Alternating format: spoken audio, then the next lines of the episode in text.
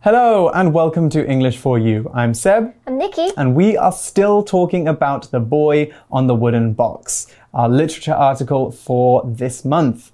Okay, so where were we when we left last? We were yesterday? talking about this little boy, Mm-hmm. Leon Leyson. And he, his whole family moved from one city to another. Mm-hmm. Yes, things were going very well, but then the Nazis invaded Poland. This story is happening in the late 1930s. And so Leon and his family are Jewish and they are sent to a concentration camp. So we've looked at a lot of stories like this before at English for You, actually. You know, you might. Um, have read the, you know, the Diary of Anne Frank, for example. That's also one which deals with Jewish people and how they were treated during the Holocaust. We'll get onto that word later in this unit. But in today's, in this story, something very different happens while they're in the concentration camp, and that's what we're going to be talking about today. Okay, so let's begin with today's part of the story. Reading. The Boy on the Wooden Box. The concentration camp prisoners have to work day and night, often in German factories. So to Leon, it is unsurprising that he and his family are to work for a man called Oskar Schindler. He doesn't realize that he and his family have just been given their best chance of survival. Schindler is a Nazi, but secretly he doesn't agree with what his government is doing. As a result, he does his best to protect the Jews who work at his factory. His workers receive larger food portions than they do at the camp so that they don't starve. Schindler also doesn't allow Nazi soldiers into his factory, and this lets workers avoid them. As time goes by, the tide begins to turn against Germany. Soon there is news that the Russian army has invaded Poland and the Nazis are retreating. Schindler frees his workers and gives every Jew some blue cloth to sell or make clothes. Leon and his family have suffered terribly over the years, but thanks to their employer, the impossible became possible. Okay, so the story continues. The concentration camp prisoners have to work day and night, often in German factories. 课文一开始说到，这些被关在集中营的人呢，他们必须要日以继继日的在德国工厂工作。Day and night 意思就是呃白天和晚上嘛，那所以它的意思就是说日夜不停的去做某件事情，something that you have to keep doing at the at all the time. And the article says, so to Leon, it is unsurprising that he and his family are to are to work for a man called Oskar Schindler. Hmm. Ah, do you remember I was telling you, uh, about have it. you seen Schindler's List? Well, that's because this story kind of crosses into that movie. Now, before we talk more about Oskar Schindler, we need to talk about the grammar for today's article. It's surprising that. Hmm. 嗯，所以我们说 it's surprising that or it's unsurprising that 用的是一个虚主词 it 来引导后面讲的事情，也就是说 that 后面接的东西。那意思就是说一件事情是是 surprising 很令人惊讶的，或者是这边是 prefix on，指的就是有否定或是相反的意思。所以 unsurprising 就是不意外的意思。那我们再看另一个呃用这个句型的例句。It's obvious that my brother is mad at me. He hasn't answered any of my texts. Hmm. So, yeah, that does sound like he would be a bit angry at you. Uh, okay, we continue with the story. So, who is Oskar Schindler? Mm-hmm. What? Well, we are going to find out in a second. But Leon doesn't realize he doesn't realize that he and his family have just been given their best chance of survival. Oh, I wonder why. Let's find out. Okay, so survival, is it a good thing or a bad thing? Well, we can see in this story that it is a good thing. That's because survival, that's a noun, is the act of making it through a situation in which you could die. So the chance of survival in the story is the chance that Leon and his family will manage to get out of the concentration camp. You'll hear people use survival a lot to talk about animals too, as in these example sentences. For their survival through the long winters, squirrels collect nuts through the summer and hide them in their nests. Here's another one. The polar bear's thick fur allows for its survival in the icy Arctic Circle. Survival 在这里是名词，指的是幸存或是存活，甚至是生存的机会。所以我们可以用这个字来形容动物的生存机会，或者是课文这边指的就是这个小男孩和他的家人可以继续存活的机会。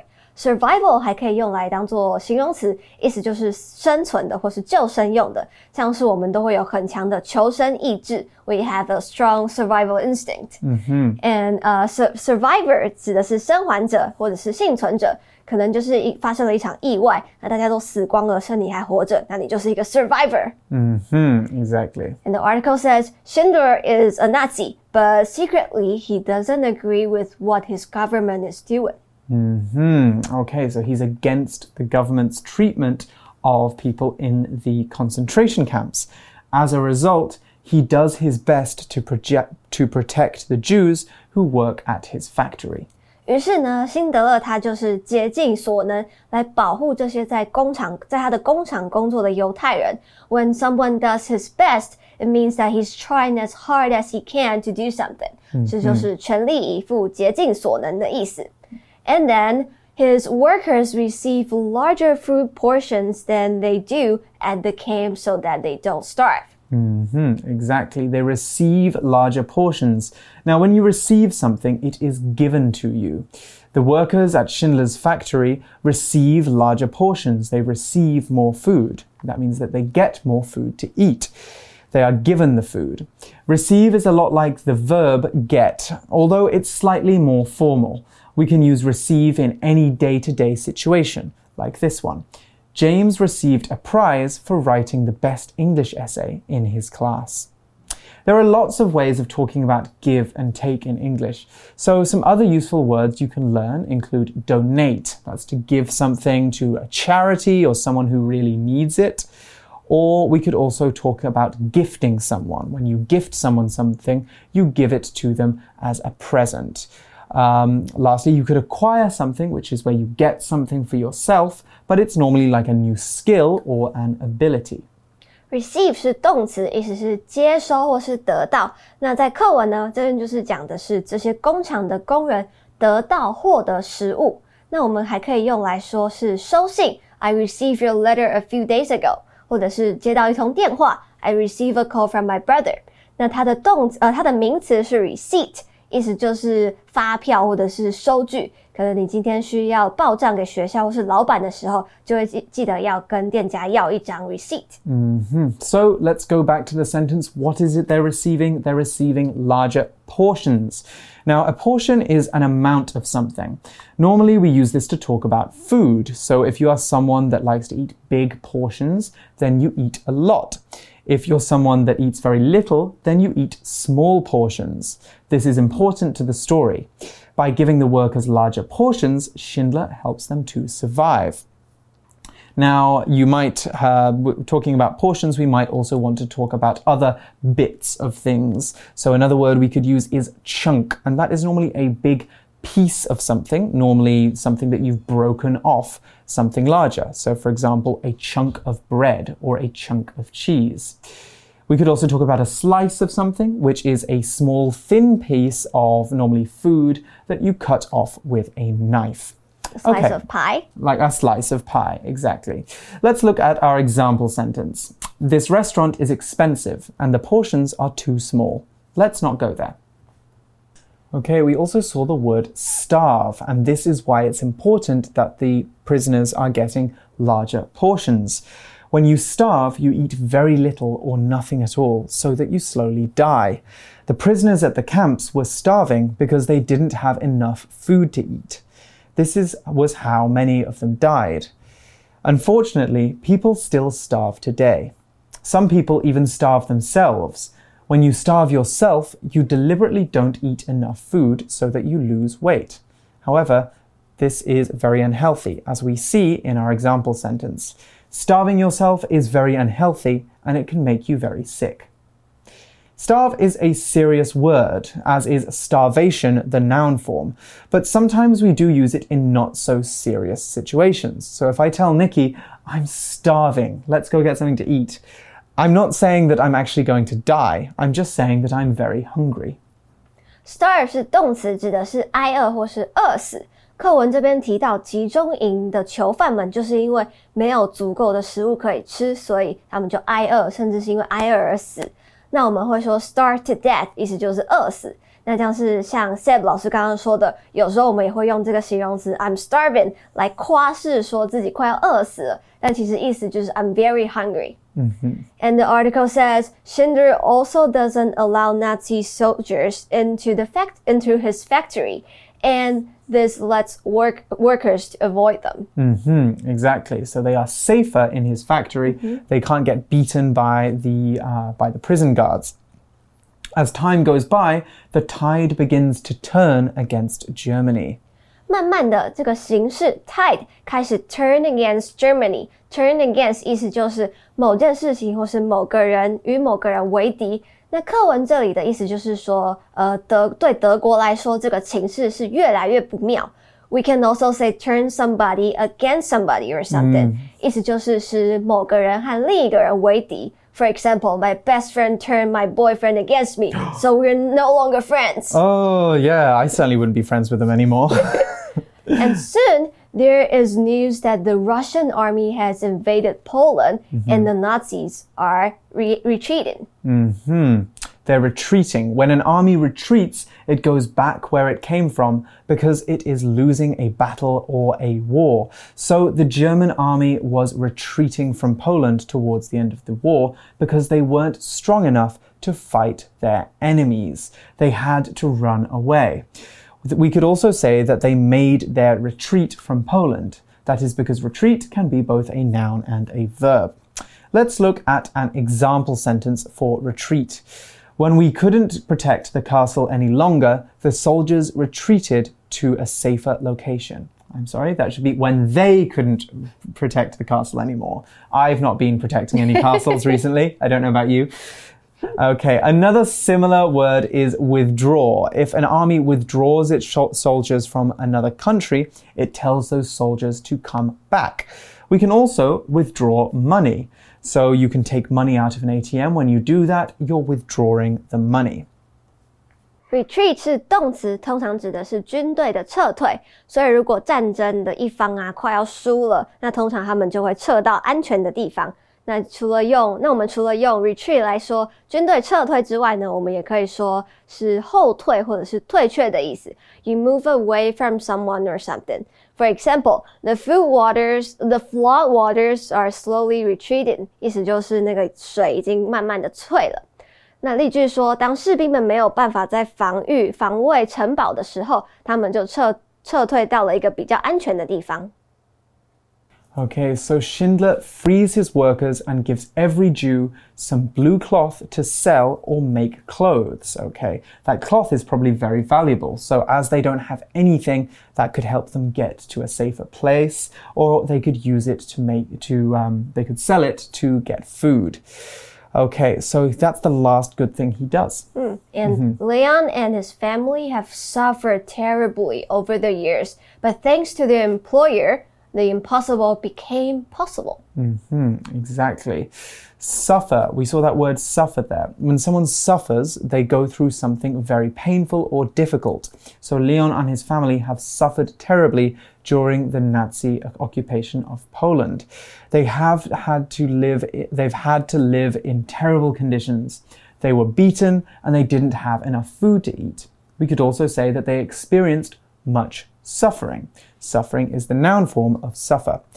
Suffer can also be a transitive verb or an intransitive verb, so it's up to you whether you add a noun afterwards. You can suffer abuse, for example, or you can just suffer for a long time. Both work. Also, we sometimes follow the, the word suffer with the pronoun, with the preposition, sorry, from. So we suffer from a disease or we suffer from a condition. In this case, suffer means to have something unpleasant happen to you. So let's look at um, an example sentence for suffer. Alice was bullied in school and she suffered until she finally told someone what was happening to her. Suffer 这里是动词，指的是受害或者是受苦。那课文里面呢，说 Leon 和他的 fam 呃，他他的家人在这段期间受了很多苦，受了很多的折磨。It can be uh physical or mental pain. So suffer 意思就是呃，它可以当及物动词，也可以当不及物动词。当它当及物动词的时候呢，后面可以加一个 from。通常指的是罹患或者是经历一个不好的疾病。For example, my friend used to suffer from a serious uh, depression. She had to see a therapist every week. -hmm. Yeah, that sounds like she was really suffering at that time.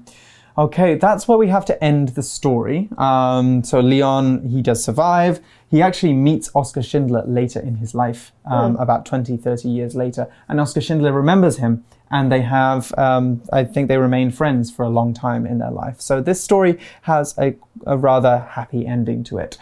Anyway, let's look at our For You chat question now, and then tomorrow we'll talk more about the themes behind the book. For You chat. Okay, our For You chat question for today is have you ever helped, have you ever received help from someone? What did they help you with? Okay, so remember, receive there is our getting verb. So has anybody ever given you help? Nikki, have you ever received help from someone? All the time. so at school, I uh, mm -hmm. I suck at computers. I suck mm -hmm. at like Excels and stuff. So I always have to go to my uh, classmates for help. So like, can you can you help me do mm. this? Can you help me do this programming stuff? Oh, okay, yeah. okay. So they really help you. Mm. Okay. Mm. What about you? Have you ever? Mm, I obviously, yeah, well, I'm studying as well now, mm -hmm. so I often ask people for help if I don't understand things. I don't ride on anyone's coattails, though. Do you know that expression? That's an idiom, ride on someone's coattails. That means when you let you basically use someone else's success mm -hmm. to mm-hmm. make you do for, do better. So if Nikki gets really famous as a singer and then I hang around with her all the time because like, oh, I, I want to be your manager, yeah. so I'll be famous too because I get seen with famous Nikki. That's riding on coattails. And if you're getting your classmates to do all your work for you, you're kind of riding on mm -hmm. their coattails. Okay, so you guys can talk about whether you've received help from someone. Have you ever ridden on someone's coattails? Or do you know someone who has? You guys talk about that now, and we'll see you again tomorrow. Bye bye. Bye. Vocabulary Review Survival some animals collect and store lots of food during summer to help with their survival through winter. Receive. Andy was really happy to receive a Nintendo Switch for his birthday. Portion. When Steve buys fast food, he always orders a portion of fries. Starve. Colin forgot to feed his fish for a week, so it starved to death. Retreat. The army lost too many men during the battle, so they had to retreat to safety. Suffer. After receiving treatment for a while, Kate was no longer suffering from her sore back.